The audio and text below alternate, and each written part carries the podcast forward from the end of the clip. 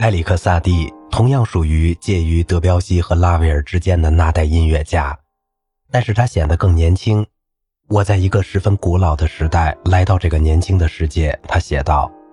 他的朋友们把他视为天才首领，敌人们则把他看作故弄玄虚的家伙。我们永远都不知道他怎么评价自己，因为他总是在孤独中小心翼翼地保守秘密。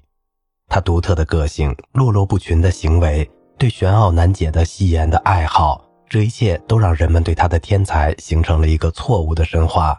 一些画家和作家把他捧上了天，拿他跟德彪西、拉威尔和斯特拉文斯基相提并论。德彪西等人对他独特新颖的美学也深感敬佩。但是后来，除了少数忠心的追随者外，音乐界对他的态度发生了巨大转变。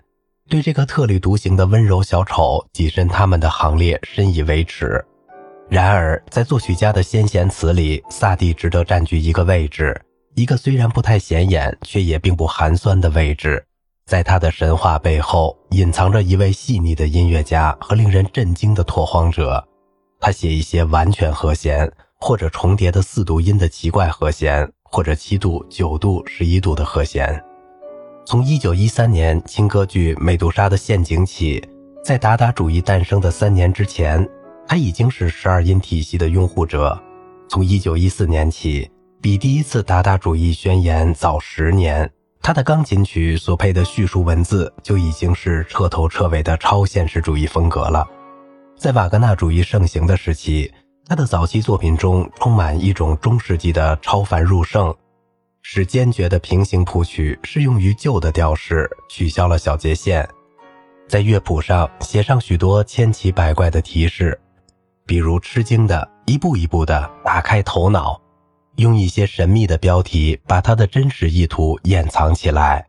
萨拉班德密选曲裸体歌舞，一八九六至一九一六年，就在法国音乐界对德彪西、拉威尔和早期的斯特拉文斯基目瞪口呆的时候。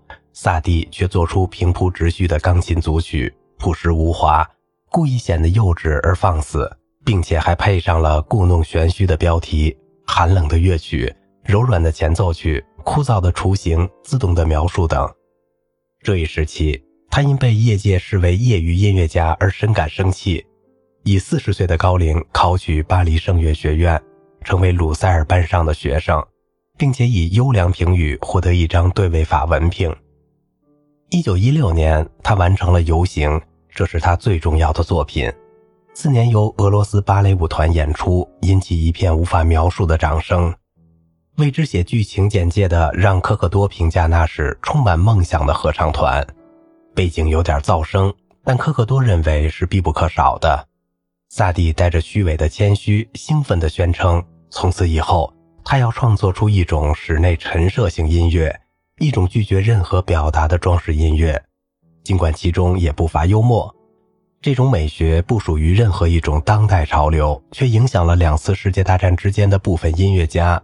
它启发了萨蒂创作出他最优秀的作品《游行》，令人赞叹的苏格拉底和五首钢琴曲夜曲。另外两部歌剧《莫丘利》和《廷伯蒂》却显得苍白无力。萨蒂既具有颠覆性的一面，又有谦逊的一面。他有太多的矛盾精神，无法成为一个追随者，也太幽默，不会正儿八经的创立门派。作为阿尔方斯·阿莱的同乡，他自幼就被同样可爱而荒唐的祖父和叔父抚养。出于面对成人的严肃时的自我保护，萨蒂养成了插科打诨、故弄玄虚的偏好。当然，他也小有才华，许多成人都没能发觉这表面背后所掩藏的激情。好了，今天的节目就到这里啦，我是小明哥，感谢您的耐心陪伴。